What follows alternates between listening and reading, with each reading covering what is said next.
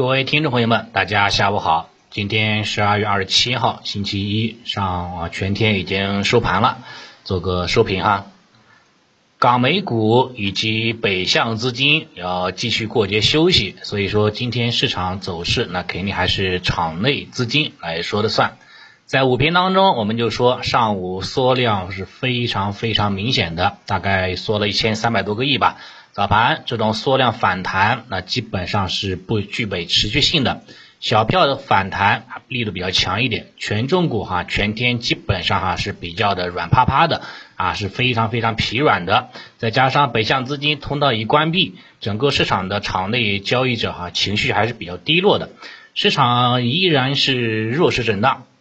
对吧？果然这个帅不过三分钟啊！开盘之后，这个午后哈，开盘之后，行情哈全部震荡回落，全部翻绿了。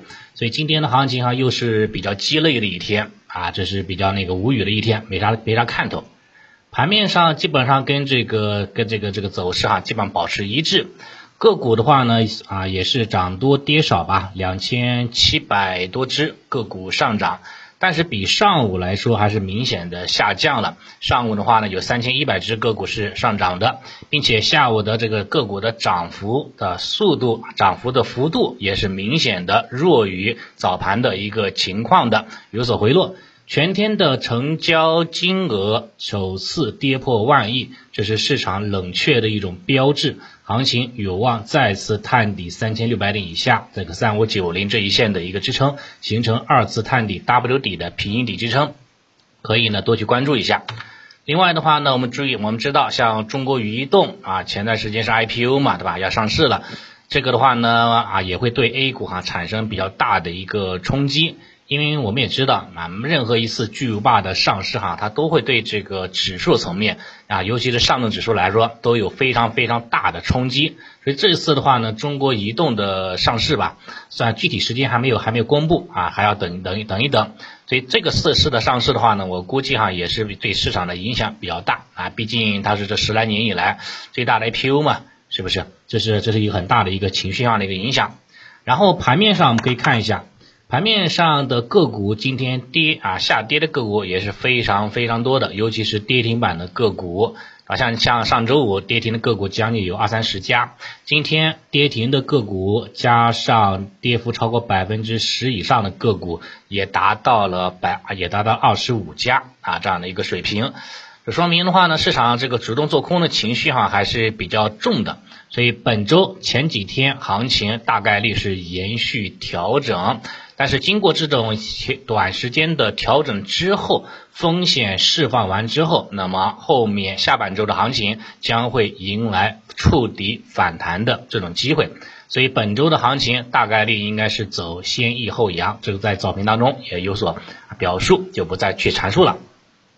那么对于中长期趋势来看，我觉得话也不用过于担心，毕竟之前的经济工作会议，对吧？这个基调也非常的明显，再加上明年上半年降准和降息的这个这个预期仍然是存在的，所以从中从从拉长时间来看，我觉得话呢，对中长期的趋势还是比较看好的，好吧？这是这个指数和个股层面，然后板块上面可以看一下。板块上面，今天是中药以及医药制造啊，医药商业这一块是明显的走强的。然后像一些这个元宇宙啦，对吧？游戏、传媒这一类哈，是包括新能源车这一块哈，出现这个这较大幅度的一个调整啊，这个走势。但整体来看的话呢，市场哈还没有说出现一个一边倒的走势，还是分化行情。先说一下中药。中药的话呢，这个在中午当中，在午评当中也给大家去去去去详细的去评述了，对吧？中药板块的话呢，也是连续性的拉升，出现了两连阳，两个中阳线的一个拉升，这一个这一块的消息面当然是因为这个这个十九省份啊，它的一个这个中药集采明显好预期嘛，这是很重重大的一个消息面的刺激。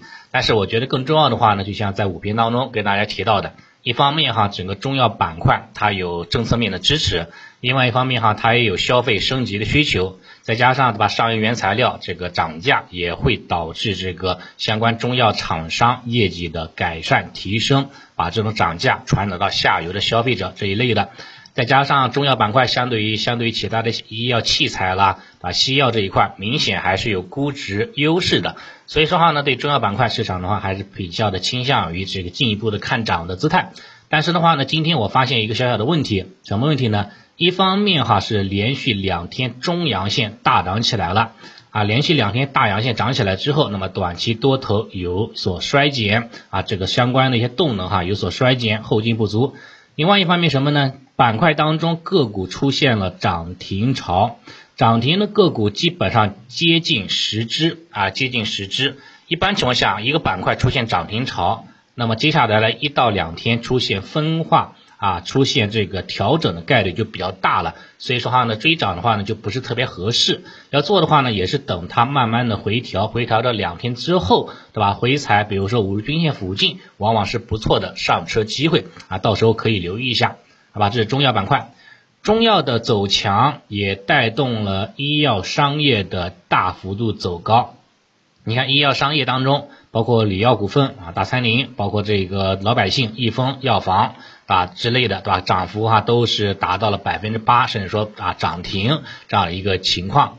目前的话呢，对于这个医药商业板块，今天出现了一个旱地拔葱的这种说破顶翻的啊破顶的这样的一个中阳立起来了。那对于未来的行情，我觉得话呢是可以高看一线的，因为整个医药商业板块在去年二零二零年这种高基数的影响情况之下，像今年。啊，今年的话呢，很多药店的这种板块哈，它的业绩还是非常的受到承压的。